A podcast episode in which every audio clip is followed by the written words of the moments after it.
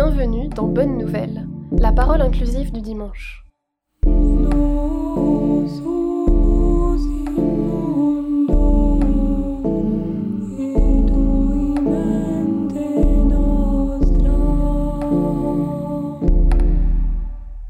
Il semblerait qu'il soit grandement attendu ce sauveur, non? Un peu comme si tout s'arrêtait en attendant sa venue. Mais attendre qui exactement? Enfin plutôt, attendre quoi? L'espoir d'un monde meilleur?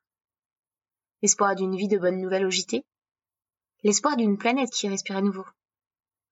L'espoir de l'abolition des privilèges?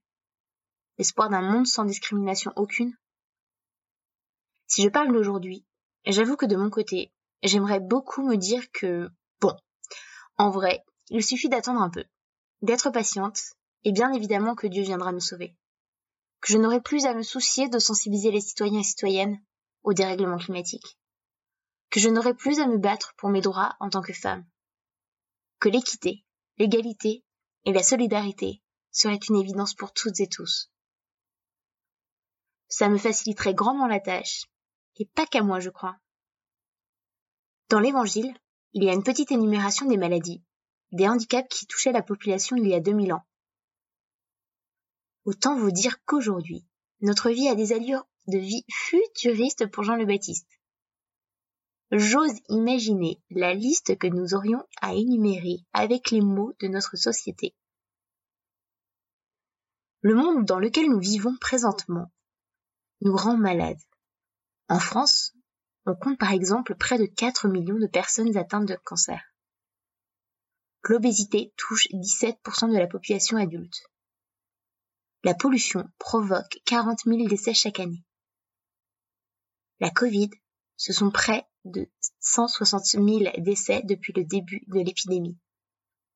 Ces chiffres sont vertigineux. En tous les cas, à moi, ils me foutent le cafard.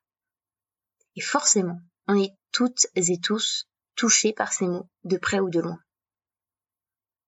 Là, tout de suite dans ma tête, j'imagine Jésus en 2022 en France.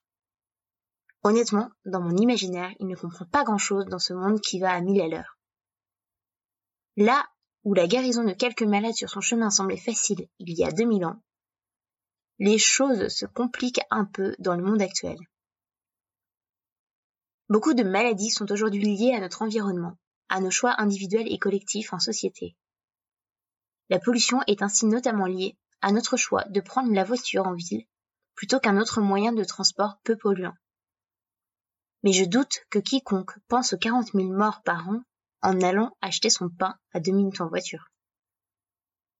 Aussi, parfois, les mots sont cachés, invisibilisés de et par la société. Je pense notamment à l'exclusion quelconque, le non-accueil des réfugiés, le non-accès au logement, les violences physiques, psychologiques, la faim, etc. Il ferait quoi Jésus dans ces conditions, concrètement? Parce que ce ne sont pas simplement quelques personnes touchées par un quelconque mal. On parle ici de problématiques sociétales profondes qui détruisent des vies, des familles qui n'ont rien demandé, sinon que de vivre. Mon intuition me dit et qu'il irait peut-être rejoindre le mouvement de désobéissance civile. Mais ce n'est que mon intuition. Vous l'aurez peut-être deviné, je n'ai pas pris l'option de patienter, d'attendre le sauveur. Ce n'est pas trop mon truc d'attendre. À vrai dire, je n'y crois pas vraiment à cette histoire de Dieu sauveur. En revanche, ce dont je suis persuadée, c'est que partout dans le monde, partout en France, il y a des personnes qui sont un peu des Jésus du quotidien, Peut-être que le message du jour est que nous sommes tous et toutes témoins d'actions justes et légitimes, et que ce sont ces actions qu'il faut rendre visibles, annoncer. Il y a des personnes qui guérissent, des personnes qui militent pour préserver notre planète, des personnes qui se battent pour le droit des femmes, des LGBTQIA+, des enfants, des personnes qui s'engagent auprès des réfugiés, des personnes par milliers qui agissent pour le bien commun tout simplement comme le cultivateur qui prend soin de ses cultures dans la deuxième lecture.